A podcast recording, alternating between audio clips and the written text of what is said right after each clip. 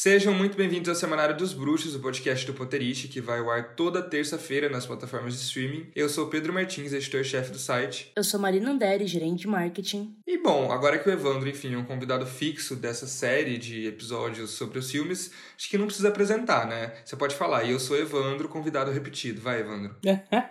então tá, então eu sou Evandro, convidado repetido, figurinha carimbada do Semanário dos Bruxos. Exatamente, lembrando que figurinha repetida não completa álbum, mas nesse caso, enfim, é o que a gente tem mesmo para hoje. Ai. Quero deixar claro que a questão de mal, maus tratos aos convidados parte do Pedro. Eu sou sempre muito maltratado pelo Pedro, sabe? Eu tô aqui só apreciando, entendeu? Só observando. Eu só maltrato os convidados de quem eu sou próximo. Os convidados que eu não conheço, eu, eu sou mais, mais tranquilo.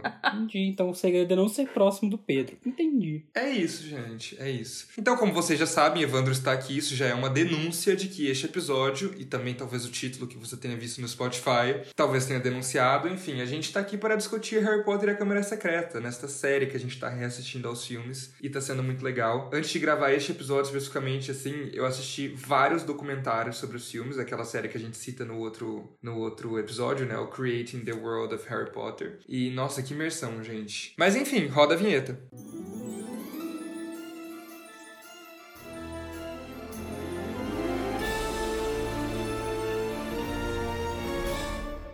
Então vamos lá, gente. Para começar, como a gente também fez outra vez e vai fazer das próximas, eu queria saber primeiro, enfim, qual foi a primeira vez que vocês viram o Câmera Secreta e qual foi a impressão geral que vocês tinham antes, a impressão geral que vocês têm agora do filme, enfim. Começa, Marina. Bom, eu vi esse filme em Tabuão da Serra com minha prima e minha tia. Um beijo, prima da Marina e tia da Marina. Exato, beijo Lígia, beijo Tiara. Mas assim, um ponto que eu acho. Eu, eu, não, eu não sei se eu imaginei ou não, é que tinha intervalo no meio do filme. Em choque, onde era o intervalo? Não lembro, não lembro. Só sei que teve um momento que teve um intervalo, a gente saiu, foi ao banheiro, até comprei mais pipoca. Só que, tipo, hoje em dia não existe mais isso de filme ter intervalo, né? Eu acho que isso existia real, né? Eu acho que quando eu era criança ainda tinha. Cara, eu nunca nunca na minha vida presenciei intervalo de filme, mas isso é uma coisa super antiga do cinema, né? Os filmes na década de, sei lá, 50 tinham intervalos, né?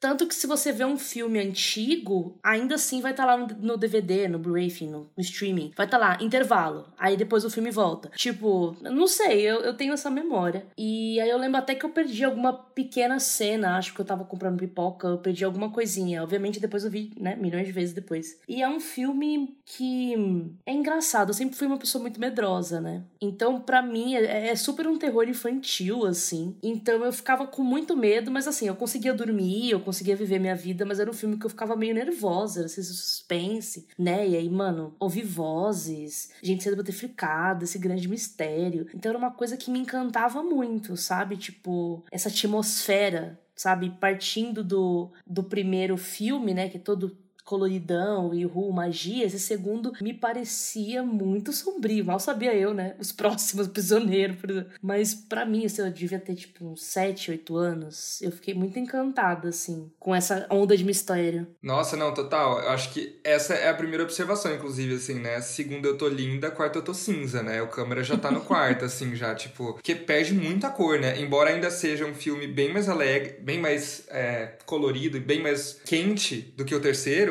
ele perde muita cor, ele fica cinza, né? Ele fica super cinza, assim, já, enfim. Uhum. Mas enfim, com isso eu já dou, dou, dou, né? Eu ia falar pro Evandro começar, mas como eu já comecei, eu vou começar eu falar mesmo. Mais uma vez, Evandro sendo maltratado aqui. eu tinha dito, eu acho que no primeiro episódio, não, a essa altura do campeonato eu não me lembro, não lembro nem se foi cortado ou não, que eu vi primeiro câmera antes de ver pedra, né? E aí, assim, é isso, a lembrança que eu tenho é essa. Agora, assim, o que, que eu achei do filme eu não vou lembrar. Eu lembro que eu achava legal, que eu achava bem aventuresco, assim, bem legal, assim como o primeiro mas muito mais o segundo eu achava aventuresco, assim, e tudo mais, mais é, interessante.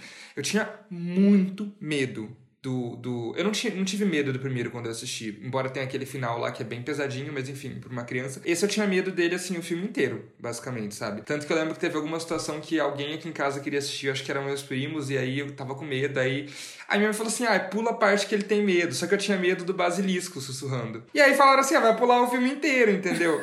Só que era doido, porque, por exemplo, uma outra prima minha, aí quando já tinha lançado até o terceiro, eu falava, não, vamos assistir o terceiro, porque eu não tinha medo dos dementadores. Isso tá falando de quando eu tinha, sei lá, gente, 5 anos de idade. Só que ela tinha medo dos dementadores e não tinha medo do basilisco. Então, assim. Você tinha que ver o primeiro filme só.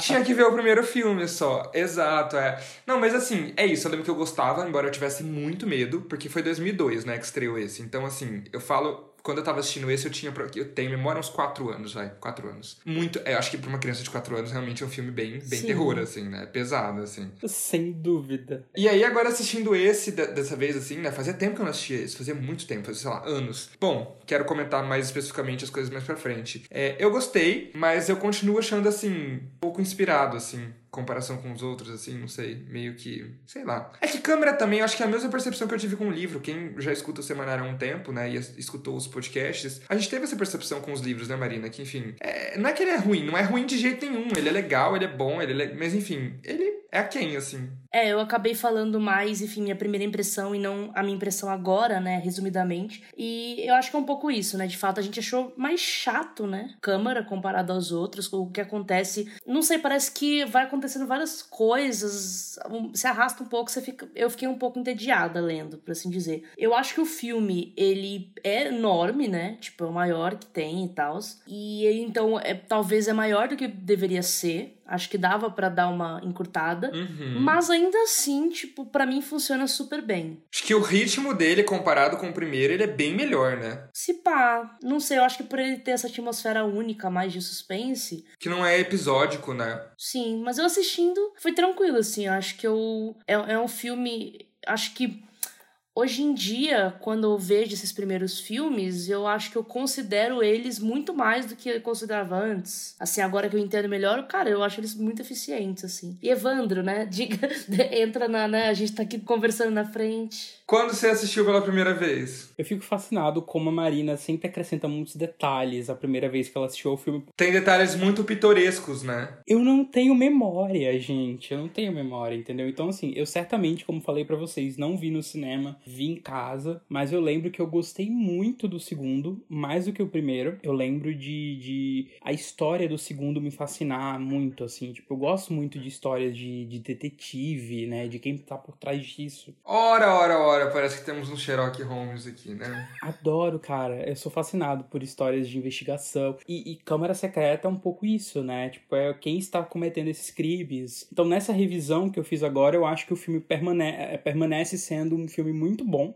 Eu adorei. Assim como eu adorei daquela vez, eu acho que o filme consegue ser melhor que o primeiro. Objetivamente falando, eu acho que ele é mais interessante, ele vai direto ao ponto. Assim, por exemplo, eu acho que aquele início do Dobby chegando pro Harry falando: existe uma trama, você não pode voltar para Hogwarts. Aquilo ali te fisga muito rápido, logo no início, sabe? Então acho que diferente do primeiro filme, ele te, ele, ele te apresenta logo o que tem que ser apresentado e já te deixa curioso desde o início, sabe? Então, assim, é uma memória que eu tenho de ter gostado muito daquela vez e, e sempre que eu, que eu vejo, assim, o filme, é, eu, eu continuo gostando bastante. Acho que o Chris Columbus continuou fazendo um trabalho excelente, assim, nesse segundo filme. Não, eu concordo com o Evandro, né, que desde o início ali o Dobby já, já dá, dá a letra, né, e tudo mais. E, mas eu não acho que isso necessariamente é um mérito do filme, né, porque o livro já tava assim, né. Inclusive, assim, se a gente for falar da adaptação, eu acho que o Chris Columbus, ele continua, assim, o estilo dele de trabalhar com os livros continua muito igual, assim, sabe? Ele respeita muito o material, ele não corta nada que, que é essencial, enfim, ele segue realmente tudo que tá ali, assim, sabe? É, é, eu acho que, inclusive, se for pra gente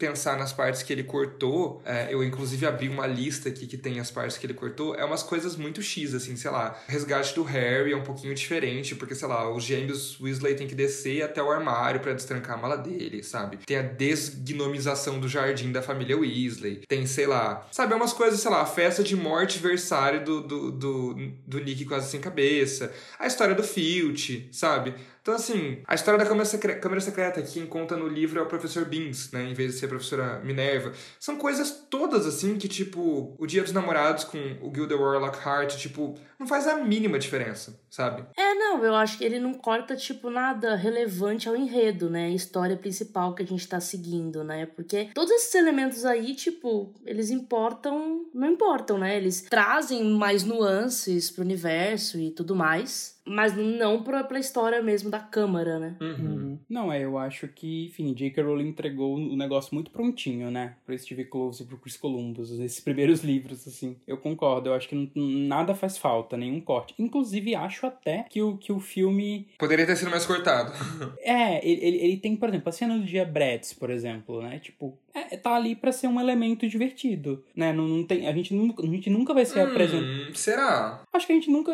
Os diabretes não são relevantes, entendeu? Tipo assim. Então, mas aí no caso eu acho que é relevante porque é a única cena de sala de aula que a gente tem do Lockhart. A gente tem que ver que ele é um professor incompetente. Exato, exatamente. É. Eu acho que a relevância tá, tá ali. Não sei se ela é tão bem executada, mas assim. Não, é, talvez em termos de realmente desenvolver o personagem do Lockhart, talvez. Porque é isso, em termos de, tipo assim, né, geralmente as aulas elas costumavam ser tipo assim, ó, o Wingardium Leviosa, então a gente sabe que eles vão usar o Wingardium Leviosa. É, mas isso começa a mudar, né? Nas aulas eu acredito que nos filmes as aulas costumam ser inseridas geralmente para esse tipo de coisa, mas É, eu acho que tipo assim, eu entendo o que o Pedro quis dizer, porque nos livros é assim, né? Tipo, nos livros as aulas são sempre para ter um ponto de algo que vai ser útil, é, e isso depois vai mudando, né? Sim. Mas nos filmes não, acho que nos filmes sempre é para ser útil porque você não tem tempo a perder e, né, e tal. E aí, para mim, o ponto dos diabretes é realmente para mostrar. A gente vê mais de uma vez, né, como o Lockhart é incompetente, mas a gente tem que ver ele em sala de aula, né?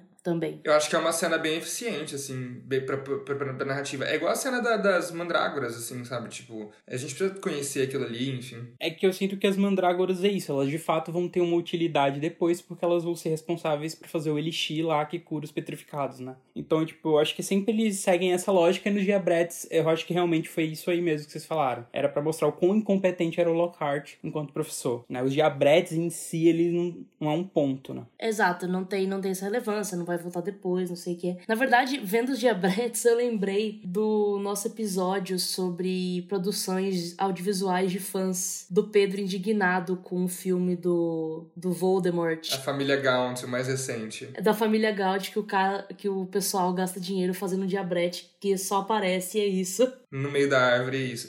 Inclusive, a gente vai falar um pouco sobre isso mais pra frente, mas esses diabretes envelheceram meio que como queijo fora da geladeira, né, gente? Em termos de efeito, você achou? É, eu achei. Ah, eu não concordo. Bom, não vamos, não vamos entrar agora. Mas, mas assim, eu concordo, assim, talvez não a cena dos dias bretes, mas com certeza eu acho que poderia ter sido mais cortado, não é porque tá no material original que precisa ter tudo. É grande a cena, né? É, o, o filme, no geral, é muito longo. Eu acho que não precisava de tudo isso. Mas sei lá, tipo, acho que em questão de adaptação, o que me incomoda, que aí a gente já começa a ter esse, esse problema agora, que vai se estender pelo resto dos filmes, é a questão de troca de fala, né? Da Hermione ganhar a fala dos outros, principalmente do Rony. Deturpar os personagens, né? É, exato. Então, tipo assim, a cena que a gente tem no livro, né, de quando eles estão ali na cabana do Hagrid, depois que o Malfoy chama a Hermione de sangue ruim, quem né, fala o que é sangue ruim é o Rony, né, com, com a ajuda do Hagrid. Quem explica, né? É ele que explica, ele inclusive, tipo, tem uma coisa mais próxima a isso, já que a família dele é chamada de traidora de sangue, de sangue ruim e tal,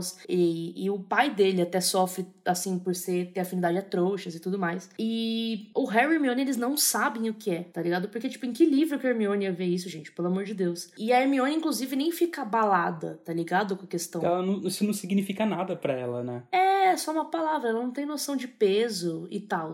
Já no filme, tipo, ela sabe o que é, ela ainda fica bem chorosa, né? E ele só foca o Rony tá lá vomitando lesma, tá ligado? Ele nem fala nada, cara. Aliás, eu gosto muito dessa cena porque é muito bom a parte que o Rony fala, tipo assim, ah, isso é, tipo, horrível. Ah, e porque ele tá vomitando, né? Ele fala, tipo, é nojento. E aí o Hagrid continua, tipo, é, e isso não pode ser dito, tipo assim. Exato!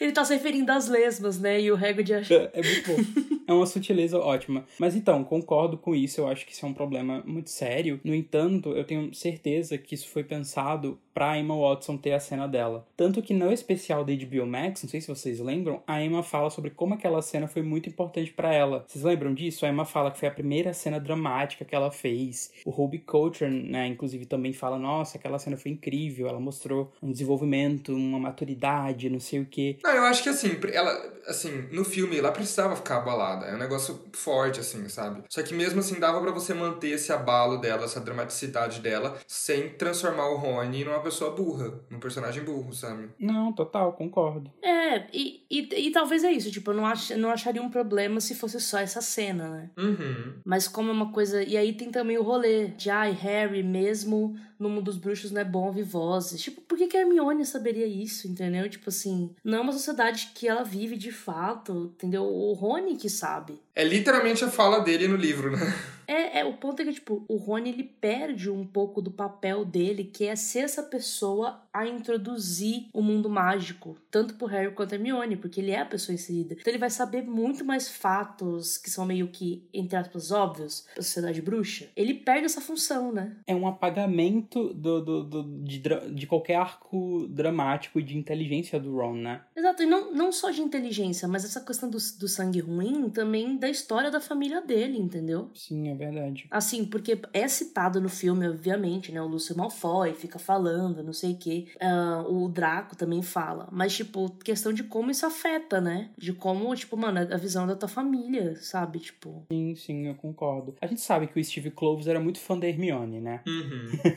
eu acho que isso também indica muita coisa, assim. Eu acho que ele realmente achava que a Hermione tinha que assumir esse papel de. Tinha que brilhar. É, tinha que brilhar e o Rony era realmente resumido a alívio cômico. E assim, cara, isso é muito real. O Rony é alívio cômico e só. É, tanto que assim, ele vai ser. Vão exigir um pouco mais de performance dele dramática, mas pros filmes pros últimos, né? É, gente, eu acho que, sei lá, Cálice de Fogo, ele tem algumas cenas mais dramáticas, talvez discutindo com Harry, etc, né? Mas até então era, é puramente comédia, assim. Sim. Não, total. E aí, de um lado positivo, né, de diferença dos livros e dos filmes, eu gosto muito que eles estenderam, a pessoa falando de cortar, né, mas aí eu gosto muito que eles estenderam a cena final, o clímax do filme ali na Câmara, né? Porque a gente comentou no episódio de, do livro, né, Câmara Secreta, que é muito rápido, sabe? Tipo, o Harry entrou na Câmara, já acabou, já matou basiliscos, você não tem nem tempo de processar que o Tom Riddle, o Voldemort já acabou, sabe? É, é, muito rápido. E no filme eles aumentaram, né? Tem uma cena de perseguição, né? Do, do basilisco pro Harry e tudo mais. Tem, aí ele foge, aí ele conversa, ainda conversa mais um pouco com o Tom Riddle até ir lá e matar a cobra e tudo mais. Tipo, eu gosto disso. Eu acho que você dá mais tempo realmente para esse momento mais emocionante, assim. Então eu acho isso legal, essa mudança. Uhum. Inclusive, eu acho essa cena ali do, do Harry enfrentando o basilisco muito emocionante, tensa, te deixa nervoso, assim. Eu acho que é um, eu acho que é um, um clímax muito eficiente, real, assim. Mas acho que realmente problemas de alguns livros, né? Eu acho que, enfim, tanto Câmara quanto Prisioneiro, eu acho que tem uns finais nos livros meio apressados, assim. É, e que inclusive é uma coisa que o Quaron vai corrigir, inclusive, também, né? Nossa, eu não acho o Prisioneiro tão corrido, sabia? Eu acho a volta no tempo bem corridinha no livro. Hum, ah, é, de fato, a volta no tempo é. Isso é verdade, isso é verdade. Pois é. E é algo que, assim, no livro funciona. Tipo assim, não é um problema, mas aí quando você vê o filme, você fala, ah... Funciona, mas se você for reler, assim, eu e Marina relendo,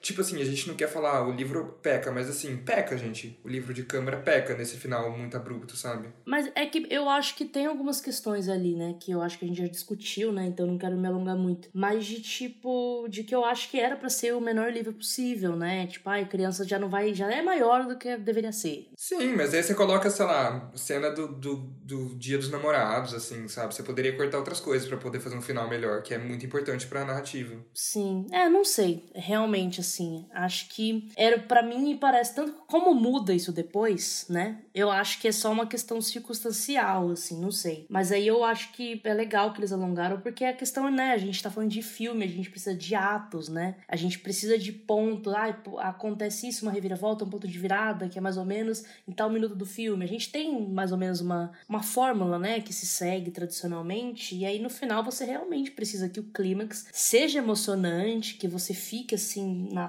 ponta da cadeira, tipo, meu Deus. E que tem um tempo, não pode ser super rápido também. Não precisa ser super longo, mas super rápido também não. Você tem que sentir a gravidade do rolê. E eu curto muito essa cena no final. Mas é engraçado, apesar de a gente ter falado tudo isso, ainda assim eu digo que, apesar de ser longo de fato e de ter talvez algumas coisinhas ali que talvez merecessem ser cortadas, acho que o filme ainda assim funciona bem. Eu não sinto tanto peso dele comparado ao primeiro filme, assim. Tipo, eu acho que, como eu, é, é, como eu falei, como ele se inicia mais rápido, como a gente já tá preso desde o início e, e, a história é muito interessante, eu acho que eu, eu não sinto tanto o, o, a duração dele. Eu acho que na realidade, e aí a gente já passa a falar um pouco mais sobre o filme enquanto filme, né, e não enquanto adaptação, a diferença desse filme que eu senti é que o ritmo dele ele é mais eficiente, no sentido de que ele é mais fluido. Então, assim, em vez de ser aquela coisa episódica de tipo, acontece isso, aí agora acontece isso, aí agora acontece.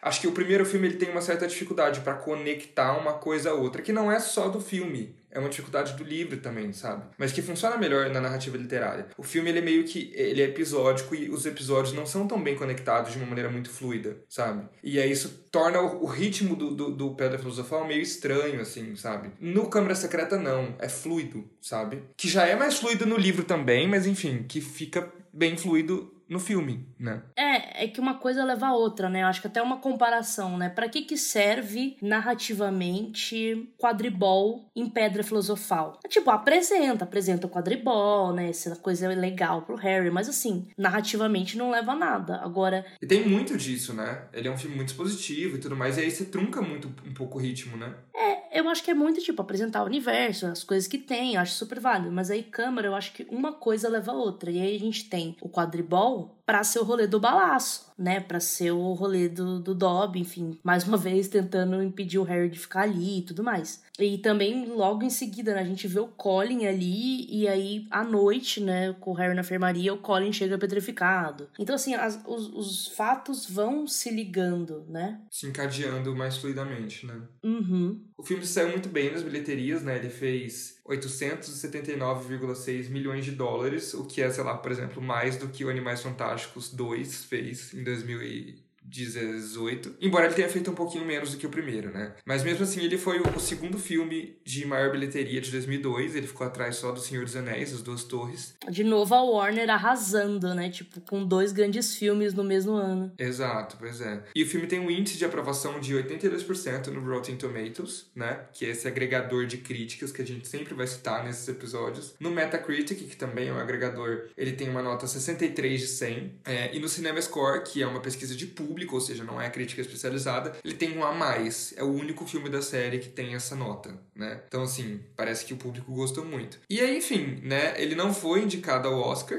é, ele foi indicado ao BAFTA, né, de melhor design de produção, melhor som e melhores efeitos visuais, mas não foi indicado ao Oscar. Merecia, né, gente, em alguns aspectos, assim? Ai, cara, eu acho que os filmes de Harry Potter todos mereciam indicações, especialmente nessas categorias técnicas, né? Como assim não foi indicado a design de produção, trilha sonora, etc. Talvez, né, a ideia seja, tipo, como a gente já indicou tudo isso aqui no ano passado, sei lá, eles, eles acharam que não, que não fazia sentido indicar novamente, com, assim, apesar de serem trabalhos diferentes, a equipe era a mesma, né? Stuart Craig, John Williams, etc. Então... Talvez tenha sido essa. Ou talvez também, né, a campanha dos outros filmes tenha sido mais alta. Mas interessante de ver né? Que, tipo assim, é um filme que de fato agradou bastante as pessoas. Porque eu acho que Harry Potter é essa coisa, né? Tipo, ah, é, né, é pro público infantil e tudo mais. Mas é um. Não trata o público infantil como idiota, né? Não é bobo. Tipo, é claramente infantil, mas não é bobo. Tem ali as coisas e é sério. Acho que eu tava pensando enquanto eu via, né, essa cena do, do sangue ruim, né? De tipo assim, nossa, o peso de você ver isso quando você é criança, né? De você tá falando desse preconceito e de como é errado você julgar as pessoas pelas origens delas, sabe? Caramba, que forte, você está na tela, né? Uhum. Sim. E eu acho que realmente conversou muito com o público adulto também, né? Mais do que o primeiro, provavelmente. Por ser esse filme mais sombrio, por ter uma história mais gigante. Por ser uma fórmula que os adultos já conheciam muito bem, né? Que é esse whodunit, né? O quem fez do, do, do, do sei lá, do, do, Sherlock Holmes, da Agatha Christie, enfim, muito histórica, né? Também, mas eu acho que, tipo, dá pra... É, eu acho que o principal é que, porque ele não é bobo, então um adulto vai assistir e vai curtir na mesma medida medida, né? Ou melhor, não na mesma medida, mas de forma diferente, mas entendendo toda a complexidade que tem ali, né? Não é simplesmente vou ver porque meu filho quer ver. Sim. E, gente, de fato é um dos filmes mais sombrios da franquia, né? Que ele é sombrio inteiro, né? Do início ao fim. Não é igual, sei lá, o Cálice que é sombrio só no fim, né? É, cara, eu lembro de assistir é, aquela, a, a, né, de lembrar da voz falando, ah, eu quero matar, eu quero sangue, tipo, isso é muito assustador. Tipo, como assim? Isso é um, isso é um filme de terror real. Nossa, bizarro, enfim, amo, adoro. É, e eu acho que essa questão que vocês, que a Marina falou, inclusive, né, de ter sido exatamente a mesma equipe, eu não sei vocês, eu senti um pouco, é, falando de novo do filme enquanto filme, que ele não, não assim, ele não adiciona muita coisa, assim, ele muda muito, né, o ritmo dele muda muito em relação ao primeiro, mas de modo geral, assim, tem umas mudanças ali na arquitetura de Hogwarts, claro, eles foram melhorando as, as coisas aos poucos, mas eu sinto que ele é muito assim, parece que é literalmente um parte 2, no sentido de que não muda a equipe, eles começaram a gravar, assim, estreou primeiro filme, no final, de, na semana seguinte eles começaram a gravar. Então, assim, foi muito uma coisa seguida da outra. E eu acho que é isso, assim, sabe? É, acho que o Chris Columbus, embora ele tenha todo o mérito de ter colocado, enfim, principalmente de ter montado essa equipe fantástica, né? essa equipe técnica fantástica, os atores e tudo mais, eu acho que ele, assim, continua tendo uma, um trabalho muito. Não é simples a palavra que eu quero dizer, mas assim, ele não não se desafia, sabe? É que assim, fazer isso já era um desafio, mas assim, ele não, não é inventivo, ele é uma, é uma, uma direção muito assim, cumprir a tabela, sabe? Sei lá. Eu, eu não sei, é porque, tipo, eu fico pensando se. Eu não sei se essa é uma avaliação justa, uma vez que tudo que existe ali é, foi criado a partir dele de alguma forma. É, então, só que aí isso eu acho que. Eu entendo isso no primeiro filme. No segundo, eu acho que teria sido bom ele ter, sabe, saído um pouquinho do, do burocrático. Então, é que eu entendo, mas é que é isso. Como foi uma coisa praticamente seguida, Tipo assim, ele foi tudo esses elementos foram pensados e criados e toda a questão do elenco, não sei o quê, e foi uma coisa praticamente seguida. Eu acho que tipo não havia muito espaço na cabeça dele para pensar além assim. Por isso que eu acho que assim, né, eu, eu não gosto da, da questão meio instável dos diretores, mas ao mesmo tempo é interessante os olhares novos, porque tipo, cada um vai ter sua própria visão, né? E aí você ter uma visão uhum. nova com algo que já tá estabelecido é muito mais fácil né? Então, tipo, pô, o Quaron é muito foda, mas ele é muito favorecido porque ele já tem um tanto de coisa que já tá ali, né? Ele só tem que, tipo, acrescentar, por assim dizer, a partir de uma base consolidada, sei lá. É, então, é. eu entendo o teu ponto, tipo, eu concordo, mas eu não sei se é uma avaliação justa. É, justa tendo em vista que aquilo ali foi, tipo, criado tão pouco tempo antes, sabe? É, eu concordo com a Marina. Porque, assim, eu acho que a gente tem muito essa visão de, tipo, nossa, né, talvez ele não, o Chris Columbus não seja tão criativo quanto o Quaron, etc, etc, porque a gente tem o Quaron, a gente viu o resultado de um filme do Quaron depois, né? Mas, assim, naquele momento, era aquilo, né? Tipo assim, o, Chris Columbus, ele, ele, a gente não tinha essa referência do que, que era, do que seria ali o Quaron trabalhando em Harry Potter, né? O Yates, enfim. É, é, naquele momento era o que a gente tinha. Era talvez a coisa mais inventiva que, o, que ele pudesse ter feito, sabe, assim? É, eu sinto que ele não foi inventivo at all, assim, no segundo filme, sabe? Mas... Se ele foi no primeiro, quando ele criou tudo aquilo, no segundo ele simplesmente, tipo, continuou um trabalho, tipo, ah, deu o final de semana, descansei ali dois dias e comecei. E aí, enfim, isso prejudica o filme. É, mas eu não acho que ele precisava ser inventivo no segundo. Digo assim, era, era literalmente. Eu digo inventivo, eu digo inventivo no ponto de você, tipo assim, beleza, vamos continuar fiel ao material original, aos livros, mas assim, o que, que a gente pode mudar, sabe? Tipo, o que, que a gente pode adaptar um pouquinho melhor? Igual ele fez no final, que a Marina tava falando, que ele expandiu o final, o clímax sabe? O que, que poderia ter sido mexido, enfim. Mas é que é isso, eu não sei o que você. É, digo, eu entendo o que você tá falando, mas ao mesmo tempo eu não sei o que você gostaria que, que ele tivesse feito. Porque, como a Marina falou, pô, foi um trabalho de seguido, o cara começou. Gente, pensa, pensa bem. Não, eu não tô, eu não tô tentando ser justo na minha avaliação, eu tô simplesmente fazendo a avaliação,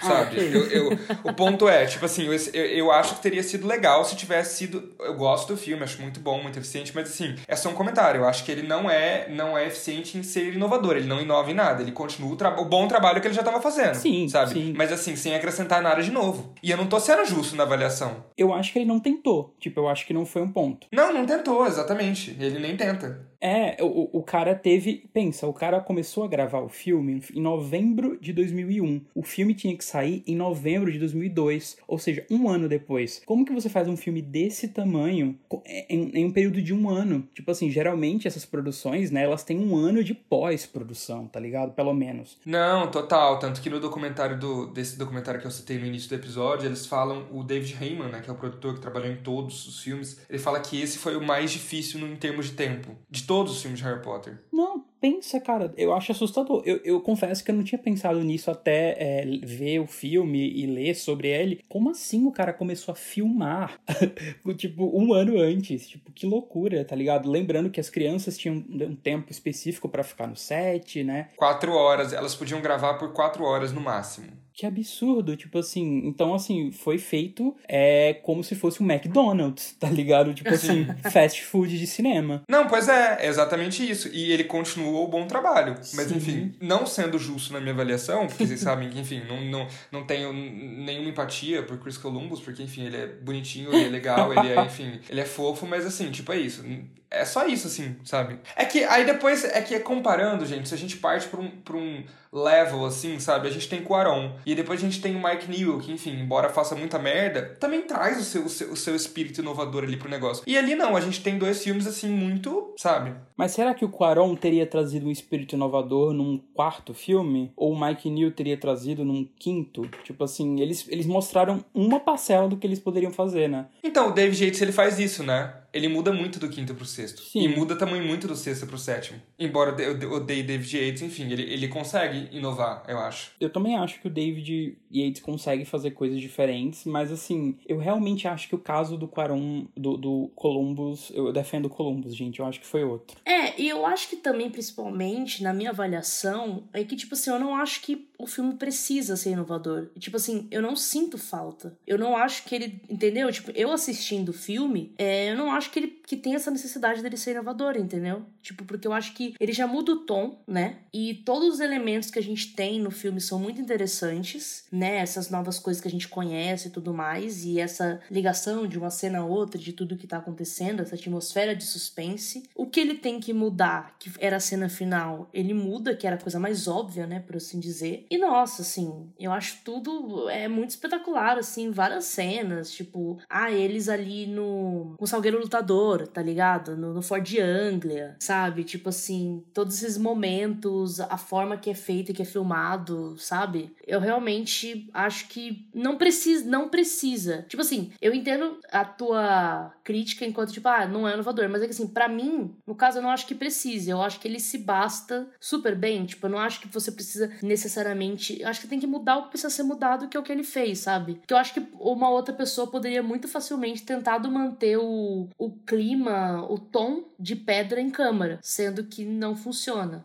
sabe? Eu acho que muito facilmente alguém poderia ter feito isso. Não, total. Eu acho que assim, tudo bem ele ter continuado desse jeito no segundo, mas, por exemplo, teria sido desastroso no terceiro, sabe? Eu acho que ele não teria, assim, teria sido desastroso no terceiro. Beleza, é porque assim, eu sinto que existe muita evolução é, por parte da equipe técnica, sabe? Muda muito, assim. E eu acho que a equipe técnica evolui e ele não evolui. É, eu diria que ele não mexe em time que tá ganhando, né? Porque ele mantém ali o Stuart Craig, mantém o John Williams, ele muda o diretor de fotografia, o que eu acho que faz sentido considerando que o filme fica um pouco mais sombrio, né? Então eu acho que a fotografia. Sim, é, é a única mudança que eu diria dele, assim, né? Tipo, dele enquanto diretor, assim, sei lá. Sim, eu acho que. Então, mas vê, ele, ele buscou um diretor de fotografia que fizesse mais sentido com o filme, né? Mas por que, que ele ia mudar o Stuart Craig ou o John Williams, né? Por exemplo? Não, eu não tô falando que ele precisava fazer esse tipo de coisa, eu tô falando na questão de, tipo, da, da gerência de tudo, porque foi o que eu acabei de falar, assim, eu acho que a equipe de arte evolui muito do primeiro filme pro segundo. É, os efeitos visuais evoluem muito, até o John Williams evolui, assim, e ele não evolui enquanto diretor. Mas tudo bem. É, mas eu não consigo dizer que o Stuart Craig evolui do primeiro pro segundo, eu acho que ele tem um trabalho diferente no segundo, tipo assim, ele faz o que ele tem que fazer, então ele, por exemplo, ele cria a toca, ele cria a, a câmara secreta, o que de fato é um puta trabalho, mas assim, ele evoluiu porque ele teve coisas novas para fazer, sabe? Tipo,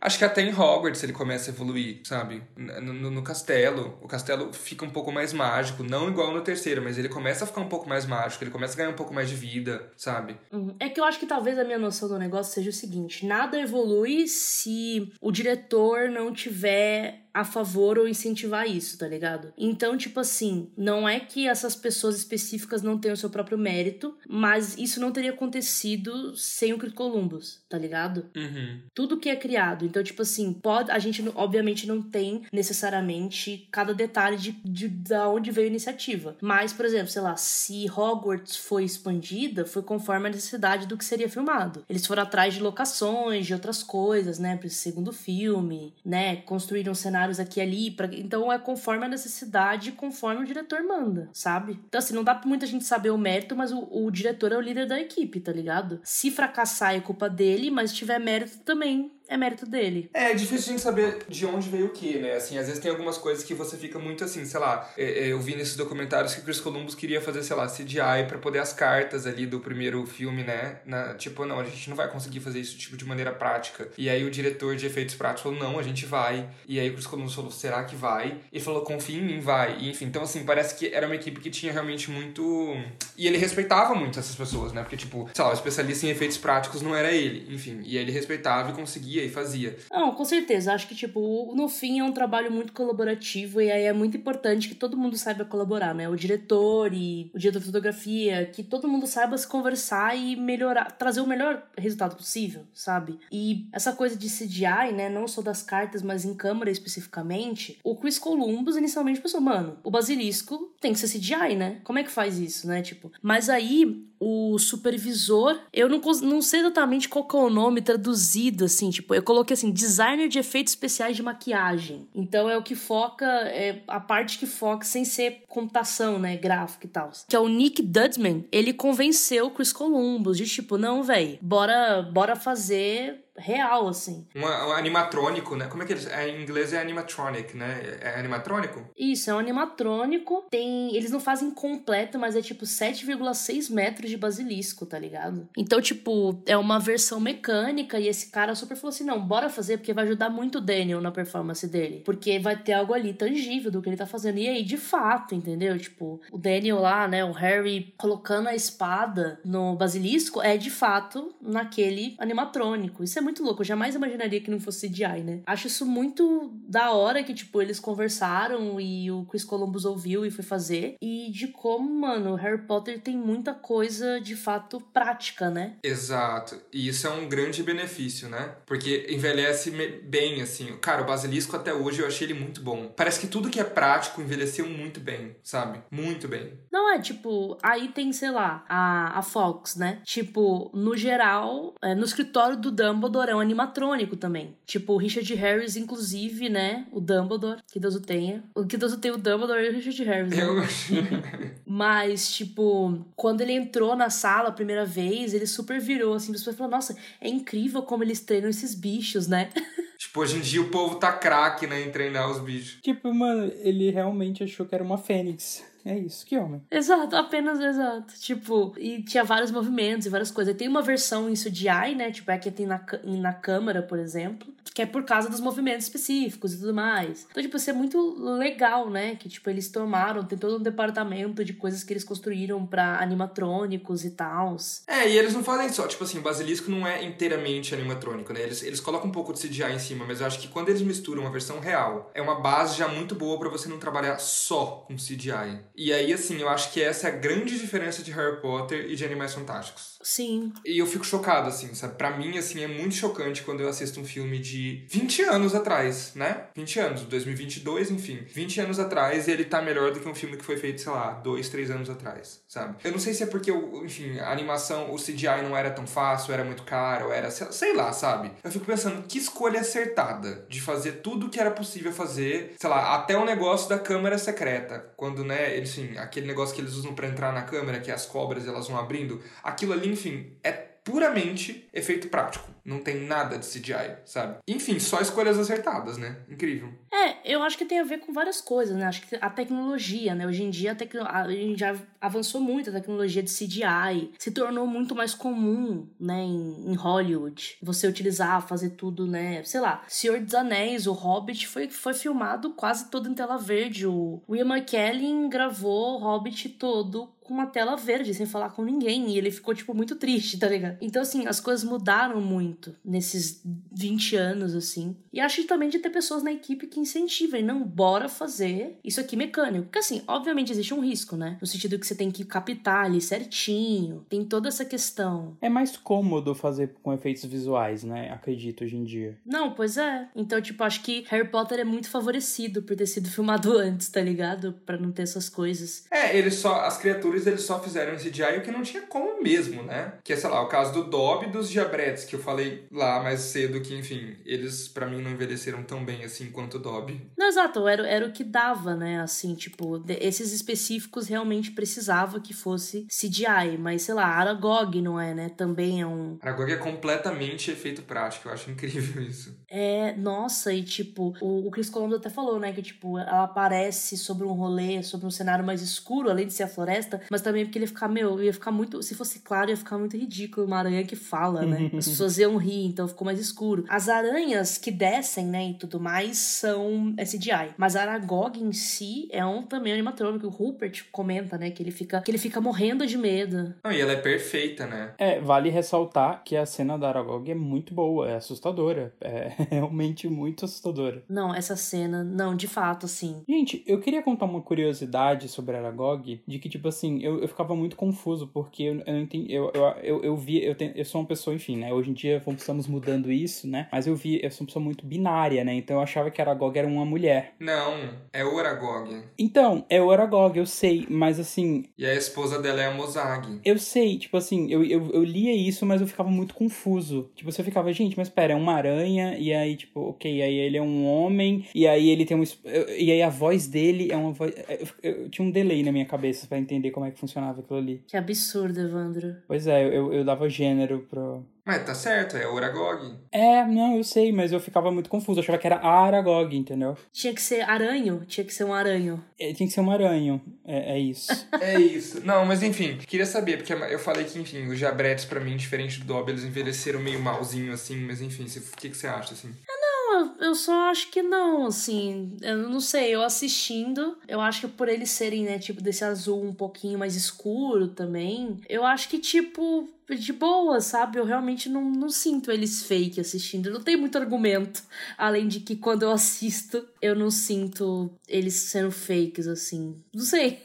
é, eu sinto que eles têm um pouco, um pouco menos de profundidade, assim, tipo, na, na, na, no corpo deles, assim, sabe? Parece que é meio. Eles são meio flat, assim, demais, diferente do Dobby, sei lá. Aham. Uhum. É que eles são menores. Mas, tipo assim, você diz que dá uma impressão mais 2D, por assim dizer? É, meio que isso, assim. Meio que isso. Assim, tem menos. Eu acho que assim, tem menos pequenos detalhes, assim, parece que é tudo um, um, muito igualzinho, assim, a pele inteira, sabe? Tipo, não tem muita profundidade entre o olho e aí o, o sabe? Eu acho que vai ver, eles tiveram que ter um cuidado maior com o Dobby, sem dúvida, né? Os Diabretes era só uma ceninha, eles eram criaturas pequenas e esquisitas, tipo, eu acho que não e que voam muito rápido também, né? Tipo assim, é muito para gerar o caos. É. E eu acho que assim, deve ser. Primeiro que deve ser muito mais difícil fazer criaturas pequenas, né? Não sei. Segundo que. Eu acho que sim, né? Porque você não tem espaço para trabalhar, né? Acho que o Dobby você tem mais espaço, enfim. E é o que vocês falaram, eles, eles voam toda. É difícil. Deve ser muito difícil, meu Deus. Sim. Eu só queria comentar um negócio que tem nesses especiais lá, nesses extras, porque eu achei muito interessante que é sobre a Fox que fala assim: a intenção com Fox era criar uma representação física da nobreza de Dumbledore. É uma criatura essencialmente selvagem que, por respeito àquele humano especial, permitiu ser familiar. E eu achei, enfim, interessante essa ideia de que eles falam, né, que eles querem pensar nas criaturas enquanto personagens, né, com sua própria personalidade, que elas são, de certa forma, extensões dos personagens, né, e do que eles, enfim, estão passando ou de quem eles são. E aí, enfim, só um comentário breve sobre a Fox que eu sempre, enfim, Fênix, né, que eu acho que é uma coisa muito fascinante e elegante, né, e eu, de fato, tem tudo a ver com Dumbledore, né, aparentemente é o rolê da família. Sim, e a prova de que como a equipe é boa, né? Porque eles conseguem transportar exatamente isso pra tela. Tipo assim, isso fica claro, isso fica tangível apenas de você ver aquela, aquela criatura. É impressionante. Uhum. Sim. E o Dobby, né, gente? O Dobby, que enfim, que Cruz Columbus tinha como uma mistura de ET com perna longa, ou seja, cativante, mas meio chato. Uma figura meio saída de Dickens, né? Enfim, com uma humanidade meio deprimida, gestos de criança.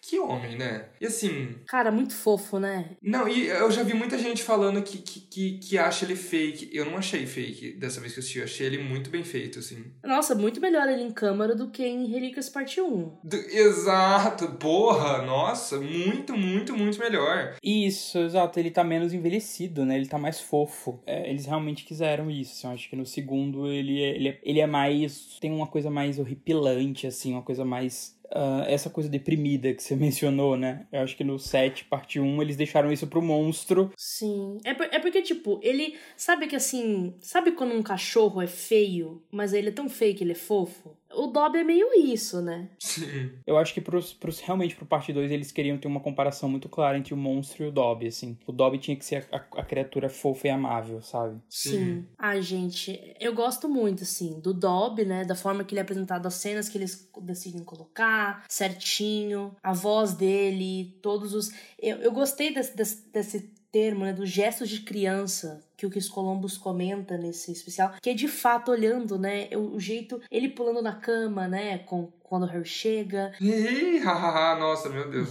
As mãozinhas, entendeu? Tipo, ele, ele meio mordendo o lábio e olhando pro lado, e as mãozinhas mexendo. É muito de fato criança, assim. E aí isso fica muito mais fofo, cria muito mais uma empatia, né? Porque, pô, ele é um cara que, assim, o Harry fica puto e com razão, né? Mas é importante que o espectador goste dele. Ai, gente, eu amo muito o plot do Toby, é perfeito. que homem. O Harry, gente, coitado do Harry. O Harry tipo, Só passa jogando raiva. ele no armário. Exato. Dobby, pelo amor de Deus, eu vou te esganar. Ai, gente, é muito bom. Gosto muito. E, nossa, o, no final, né? Também. É que, na verdade, assim, o quando o Harry fala, né? Tipo, ah, promete que você nunca mais vai tentar salvar minha vida. Ele faz uma carinha, né? O Dobby faz uma carinha muito fofa. É, e aí eu fiquei, a próxima vez que ele faz isso, ele morre. Putz. Chorei. Nossa, inclusive por falar no Dobby, isso me leva a uma outra questão, né? Que me leva, na realidade, à questão da atuação. Porque a gente tem ali, surge, né? o, o o Lúcio, né, o Jason Isaacs, sei lá. E aí, assim, nesses especiais, naquela cena que ele tá no escritório do Dumbledore e ele vai, ele chuta o Dobby, né, da escada e ele dá uma, uma bengalada no Dobby. Enfim, era uma cena que não tava no roteiro, assim. Tipo assim, obviamente tava no roteiro a cena, mas não tava que ele tinha que chutar, que ele tinha que, enfim. Foi uma criação do... Porque ele perguntou, assim, pro Chris Columbus, o que que eu... Tipo assim, pra onde eu tenho que olhar em relação ao Dobby? Aí o Chris Columbus falou, pra onde você olhar, a gente vai colocar o Dobby. tipo assim, olha para qualquer lugar que a gente coloca ele nesse lugar que você tá olhando. Aí ele falou, beleza. Então assim, já que eles vão colocar onde eu fizer, aí, enfim, eles terminaram de gravar e aí o Chris Columbus falou: ah, não, ficou da hora, assim, a sua, a sua performance, tá, tá ok, a gente só vai fazer de novo porque parece que deu uma esbarrada, você deu uma tropeçada ali. Ele: não, não, eu não tropecei, não, eu chutei o Dobby. sabe? E aí ele falou, beleza, então tá bom, você chutou o Dobby, e aí, enfim, é isso. E nessa cena, inclusive, teve até na, na nas, nas, no diálogo, né? É, ele, ele, essa, aquela, cena, aquela de diálogo, eu espero que o Sr. Potter sempre esteja por perto para nos salvar, enfim. Não existia no roteiro. Foi uma ideia do Jason Isaacs. E o Não Se Preocupe, Eu Estarei também foi uma ideia do Dan, assim, sabe? E aí eu, isso me leva a essa questão de, tipo, o Dan disse que ele se sentia um pouco já nesse segundo filme, embora não tenha passado muito tempo, ele não tenha envelhecido muito, ele já se sentia confiante para adicionar coisas assim ao papel, sabe? Ao invés de seguir o roteiro exatamente à risca, né? E com isso em mente, assim, né? Tirando essa curiosidade legalzinha, vocês acham que a atuação deles melhorou de um filme pro outro, assim? No, tipo, no episódio sobre o primeiro filme, eu lembro que a gente reparou especificamente, especialmente, né, na atuação da Emma, que era meio exagerada, enfim. O que, que vocês acham? Teve uma melhora, não teve? É significativa ou não? Eu acho que teve uma melhora, acho que eles ainda vacilam em vários momentos e tal, mas acho que tem uma melhora justamente por esse rolê que o Dan falou assim, você vai ficando mais confortável. Quanto mais você conhece o personagem, mais fica óbvio de que, tipo, o Harry falaria. Pode ter certeza que eu vou estar tá aqui, tá ligado? para fazer o que for preciso. Então é você entender, porque realmente não precisa seguir exatamente o que tá o roteiro se o que você falar for dentro do personagem. Então eu acho que ele, todos eles também estão mais confortáveis. Eu acho que o Rupert, né, ele continua sendo o melhor dos três, mas como a gente mencionou antes, é, ele é um colocado um pouco nesse papel de comédia, né? Prejudica, né? É o, é, o problema não é a atuação, mas é que a gente não consegue ver a extensão de fato de quanto ele melhorou, porque o que ele tem que fazer é ficar fazendo careta, né? Assim, ele faz super bem e é engraçado, mas é o papel dele ali. E aí eu acho que a, a cena, né, da sangue ruim da Emma Watson é muito boa. Eu acho que ela faz muito bem aquela cena, não acho exagerada, não acho, acho muito bem, mas ainda tem momentos em que ela vai falar que vai ser meio exageradinho. Mas tá melhor, com certeza, eu acho. É, eu, eu, eu confesso que, que eu não, não consigo dizer com muita propriedade, assim, tipo, assistindo ao filme hoje. Eu acho que o, o Dan, ele tá passando por uma fase em que ele tá saindo de ser fofo pra ser, tipo, um, um menino mais adulto, assim, né, tal. E, e aí eu acho que e, e, a, a fofura beneficiava ele. Eu acho que agora que ele tá ficando mais adulto, mais maduro, eu acho que eu fico percebendo mais quando ele não... Quando ele vacila, quando ele não consegue atingir uma coisa, sabe? E acho que a Emma continua. É, eu acho que tem cenas muito boas, mas é isso, ela continua atuando com as sobrancelhas ainda mais, eu acho. Ela tá mais. Mais caricata. É, tipo assim, eu não. Eu acho que, tipo, ela. Por exemplo, essa cena que a Marina falou, né, da sangue ruim, eu acho que ela tá bem. Ela, ela apresenta o que ela tem que apresentar ali, mas eu acho que ela a incorpora mais quando ela tem que ser aquela Hermione mais, né, mais que vai falar uma fala, que vai dizer uma coisa, eu acho que ela tá bem caricata ainda, assim. Eu acho que até nessa cena, ela, gente, eu, eu achei um pouquinho caricata. Tipo, tem uma hora que ela levanta da cadeira, assim, que ela tá sentada e ela mexe o corpo muito, assim, ela se mexe muito, assim, para falar e não sei o quê. De novo, eu, eu não, noto, assim, uma melhora muito significativa. Eu, eu, concordo com o Evandro, assim, o Daniel, eu acho que ele fica mais claro quando ele tá vacilando, sabe?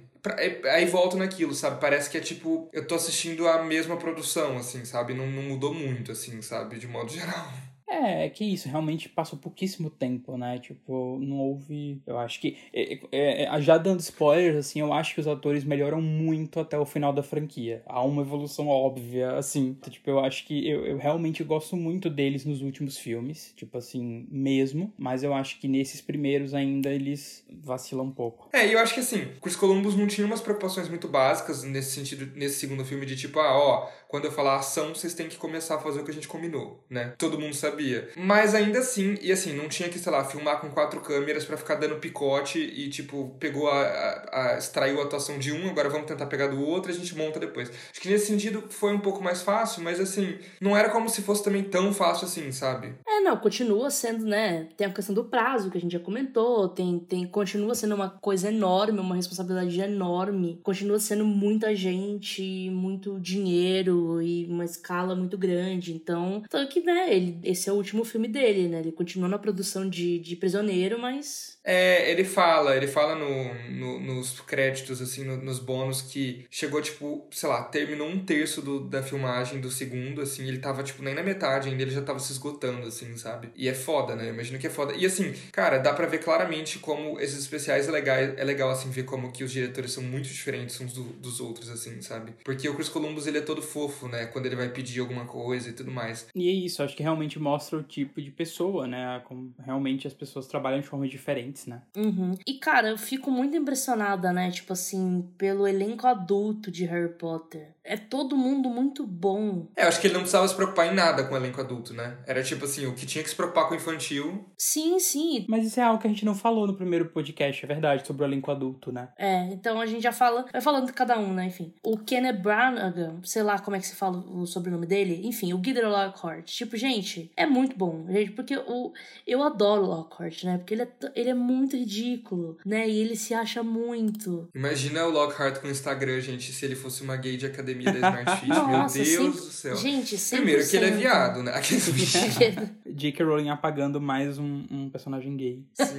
Exato. Então, por exemplo, a gente tem, né, a mudança. O primeiro filme, a figurinista é a Juliana Makovsky, e aí no segundo chega a Lindy Hemming, em que o, o principal destaque, né, do trabalho dela é o figurino do Gilderoy, que é, tipo, muito colorido e muito assim, gente, cheguei, chamando atenção. E é muito bom os sorrisos, as poses que ele faz e. É perfeito os quadros, né, em movimento, dele se pintando, Sim. ele pintando ele próprio. Ele, tipo... É o quadro dele se pintando. Metalinguístico, né? Gente, é perfeito. E aí a gente tem, né, o Jason Isaac como o Lucy Malfoy também, assim, Incrível. gente, a própria crueldade em pessoa, né? Tipo assim, parecendo. Nossa, o Jason Isaac é muito bom, né, como Lúcio. Eu acho ele realmente foda. Cara, uma coisa engraçada, porque eu fui ver entre, né, eu fui, tinha a, o filme estendido e o filme normal. Falei, vou ver normal, gente, já o filme já é enorme, não vai, né, vou ver normal. Só que aí, é, na cena da Borgin Burks, na, na filme normal, não tem a cena do Lúcio e do Draco. Nossa. E eu fiquei, gente, que eu senti muita falta. Falei, putz, devia ter visto estendida. Porque é uma cena muito boa, né, também, nesse sentido de você ver. É, é uma cena muito boa no livro também, né, de você ver essa relação entre o Lúcio e o Draco, essa dinâmica, né, dele pai ser super rígido e o Draco Draco querer, né? Tipo, a, a aprovação do pai e tudo mais. Tipo, é muito bom já você já ter essa dinâmica. Você consegue entender por que, que o Draco é esse menino insuportável. Uhum. Muito, muito, muito bom, gente. Assim, essas duas adições nesse filme, caramba, tipo, que elenco. Nossa, é espetacular. Não, e é a nata do cinema britânico, né? É tipo assim, é todo mundo muito gigantesco, assim, né? Tipo, todo mundo. A gente, né, não conhecia, obviamente, né, enquanto crianças, mas assim, é, é, é uma galera gigante ali, né, no Reino Unido, né? A galera do teatro, a galera do cinema, uma galera realmente muito, muito grande. Desde o cara que faz o Olivaras até a professora X, né? Tipo, é realmente muito surreal. Sim, e aí, nossa, fico realmente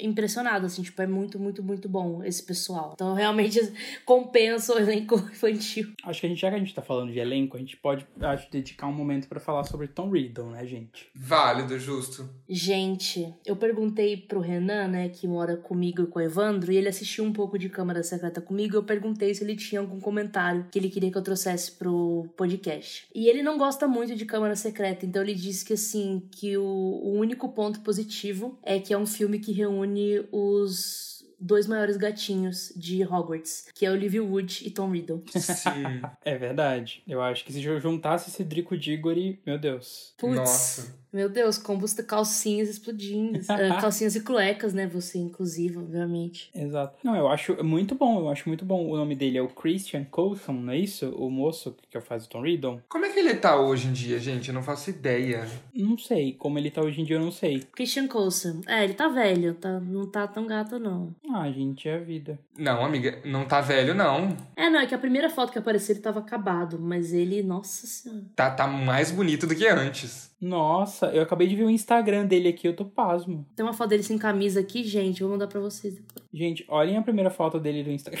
Gente, não, eu peguei meu celular com o gravador ligado para poder ver o Instagram, eu não posso mexer no gravador agora. É, fica para depois essa parte. Nossa, gente, ele tem uma foto do Ben Barnes no Instagram dele, que... Será que eles são namorados? Aqueles... A dica do episódio é vocês depois que vocês... Ah, não, vocês podem fazer isso agora, enfim, enquanto eu estou falando. Vai no Instagram e pesquisa como é que ele chama mesmo? Christian Coulson. Christian Coulson, vocês não vão se arrepender. É isso. Não, mas assim, falando sério, eu ia falar da atuação dele, tá? Vocês que me interromperam. Ah, tá bom. Eu ia falar sobre como eu acho ele um ótimo... Gente, ele tem muitas fotos do Ben Barnes no Instagram dele. O que é que tá acontecendo? Amigo! Desculpa. Namorados que namoram. Exato. Tá bom, vamos voltando. Acho que eles são amigos. É a minha única teoria, porque. E a atuação, amigo? O que, que você acha? A atuação. Cara, eu acho ele muito bom, vocês concordam? Eu acho ele realmente, tipo, ele, ele, ele, ele entrega tudo ali. Ele, ele, ele dá o sangue naquele momento. Naquele final ali na Câmara Secreta. Coisa que, por exemplo, eu não sou um grande fã do cara que faz o Tom Riddle lá no sexto filme. É, eu também não. O, o, jo, o adolescente, você diz. Isso, adolescente, não a criança. Depois da atuação do moço lá no Câmara Secreta, do Christian Coulson, não consigo comprar. Sim. Não, eu acho ele muito bom, assim, realmente. Eu acho que ele tá todo,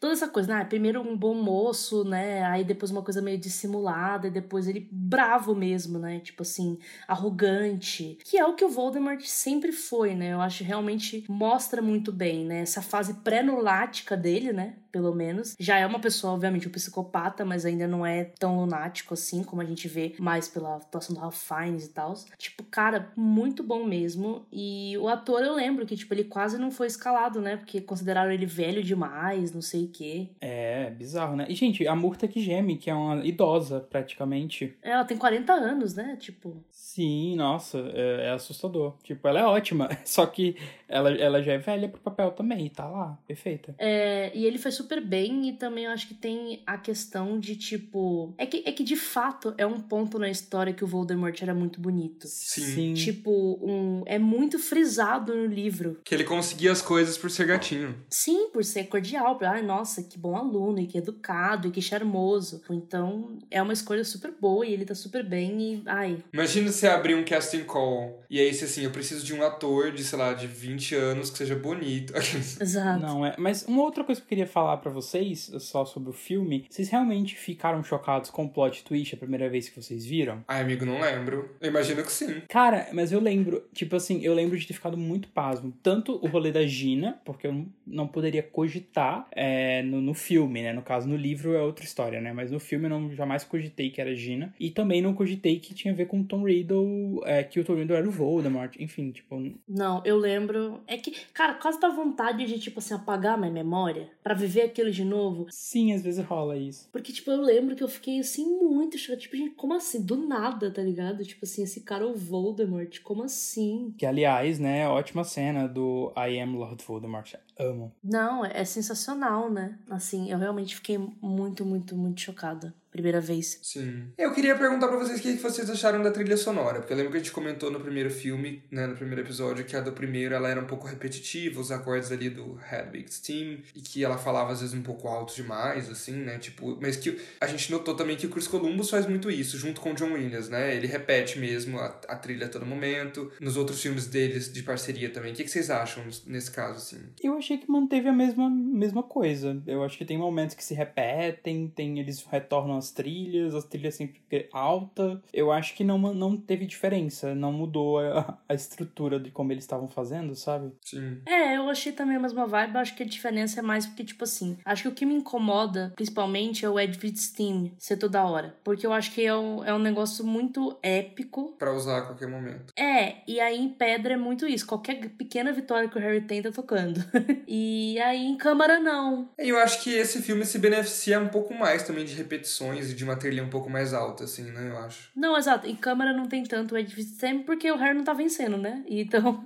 é, é, que eu acho que também uma coisa que vale, né? Tipo assim, Jurassic Park, Indiana Jones, todas essas trilhas ET icônicas do John Williams. Talvez, inclusive, o tema seja tão marcante porque se repete muito, né? Você decora, né? É, decora. Passa nos créditos, passa no momento grande do filme, passa no início, passa. É realmente um tema, né? Não é tipo assim, uma música. É, tipo, é o tema do, do filme, né? Então fica se repetindo muito. Sim. Nossa, e, e, assim, gente, é muito difícil a gente discutir trilhas sonoras. Acho que, de modo geral, o som é uma coisa que as pessoas prestam muito pouca atenção, né? Enfim, vocês já me falaram que na faculdade as pessoas também não, não, não focam muito nisso, né? Na faculdade de cinema. Mas assistam o Creating the World of Harry Potter Sound and blá blá blá. Porque, assim, é fantástico ver, assim, como eles criam, sabe? E aí, como cada, cada compositor é, faz o trabalho, né? O John Williams, por exemplo, ele gosta de ver o filme completamente pronto e ele faz, né? Enfim, eu amo a trilha sonora de Harry Potter. Realmente, uh, sempre indico para as pessoas ouvirem. Exato, fica, fica mais uma vez o reforço do Evandro aí, das pessoas irem atrás de ouvir a trilha. Vocês têm duas dicas hoje para vocês fazerem. É ir no Instagram do, do menino lá, enquanto vocês escutam, sei lá, o tema da Liga. Não, o tema da moça que ele matou, né? É, exata. Não, mas uma coisa que eu achei legal também nesse documentário é de como a trilha, a partir do segundo filme, ela começa a ser um pouco mais. Ela ganha um pouco mais de espaço, sei lá, para fazer trilha de personagens, assim, temas de personagens. Sim, tem Gilderoy Lockhart, é, Morning Murt mesmo. Que, tipo, não tem muito no primeiro, né? E eu acho que isso vai se tornar uma coisa muito importante, né? Porque, assim, você consegue imaginar a Umbridge sem o tema da Umbridge? Parece que aquela cena do quinto filme, assim, ela foi feita depois que a trilha já existia, né? Parece que foi o inverso, do tanto que encaixa, né? É verdade, é verdade. Não, é perfeito. Assim, é que é isso. Eu acho que, assim, né, fazendo um, um negócio geral, eu acho que a gente tem algumas coisinhas um pouquinho a mais para discutir em câmara, né? Os nossos pontos, mas eu realmente, para mim, né, continua também sendo um filme super bom e que se beneficia, né? Por exemplo, dessa coisa dos efeitos, de ser um filme mais antigo, então você não tinha tantos acessos a várias coisas. E que eu gosto muito, assim, de ter sido esse suspense, de ter escolhido esse caminho, sabe? E que é, que é muito legal, é muito divertido, assim. Acho que tem vários elementos ali que são muito interessantes e que, tipo, só acrescentam mesmo todo esse mistério e, sabe, e o diário, e as pessoas sendo petrificadas, e meu Deus, o Hogwarts vai fechar, e meu Deus, sangue na parede. é tipo assim, isso visualmente é tudo muito incrível. Total. Eu sou muito fã do filme, realmente acho é isso, ele, ele tem uma vibe, ele tem uma atmosfera, ele tem um, um feeling que mantém, né, a coisa lá da, da aventura, de um filme família, mas também acrescenta, né, é, é, é assustador, é tenso, é realmente amedrontador, assim. Eu acho que o Chris Columbus e toda a equipe fez um trabalho é muito, muito bom. E é isso, e, e vale lembrar que isso, que é um filme muito, quer dizer, né, é porque agora talvez já entrando numa parte que vocês devem ter discutido no, nos livros, com certeza, mas é muito, tipo, é um filme que apresenta o diário de Tom Riddle, né, que vai ser muito importante, né? Então, por exemplo, aquele, aquele diário que, é, que, que, que é, sei lá, Stephen Macmillan junto com Stuart Craig fez, eles não faziam ideia, né? Provavelmente que seria aquele diário, né? Que seria tão importante ali pro... que voltaria, né? Depois no sexto filme, por exemplo, todo destruído. E, mas assim, foi ótimo, né? Porque é um diário super simples como deveria ser. Acho que talvez se soubessem da grandeza do objeto, teria ficado uma coisa talvez um pouco mais chamativa, que não precisava, né? Enfim. Total. É isso então, gente. Acho que vocês perceberam que, assim, eu não sou tão fã assim de câmera, não, nem do livro e nem do filme. Eu gosto, assim, tem uma, uma memória afetiva muito grande, porque foi o primeiro filme de Harry Potter que eu assisti. Eu assisti muitas vezes, inclusive antes de pegar até o primeiro. Mas, enfim, se eu tô, assim, em casa, num dia qualquer, assim, ah, quero assistir um filme de Harry Potter, eu não vou pegar a câmera, assim, acho que vai ser o último que eu vou pegar. É isso, assim. Eu gosto, mas para mim não é nada demais. Tá errado. Exato, tem direito de estar tá errado. Bom, a gente vai concordar os três no próximo episódio, porque todo mundo ama, né, o prisioneiro. Ah, eu acho que você não devia dar esse spoiler. Possivelmente vamos discordar no quarto, porque a Marina, a Marina gosta. Talvez eu goste agora revendo, não sei. Eu vou ficar no meio termo. Eu vou ficar na, em cima do muro. Isentão. Bom, vamos lembrar que ano de eleição não dá pra se isentar. Aqueles... dá pra ouvir o, o, som do tabu quebrando. Gente, inclusive, até 4 de maio, hein, pra quem quiser mudar seu título de eleitor, ou da cidade de onde volta, ou tirar seu título de eleitor se você for fazer 16 anos até o dia da eleição. Então, por favor, aquelas, né? Gente, por favor, façam isso sim, tá? Importante, real. Exato. Então é isso, gente. Vamos ficando por aqui, mas não sem antes, né, jogar as nossas redes sociais. Começando pelas do menino Potterish, que afinal de contas ele é mais importante do que a gente. Arroba Potterish Oficial no Instagram e arroba Potterish no Twitter, no TikTok e no Facebook. Isso, e aí o site potterish.com para as últimas notícias de Harry Potter. É isso. As minhas redes sociais são todas IM Pedro Martins. As de Evandro Lira são. Então, o Twitter é Evandro S. Lira e o Instagram é Evandro Lira, sem o S. Me sigam. E as da Marina? São todas arroba Marina Anderi. Marina, A-N-D-R-I, no TikTok, Twitter, Facebook e Instagram. É isso, gente. Um beijo e até semana que vem. Valeu, gente. Tchau, tchau. Beijo.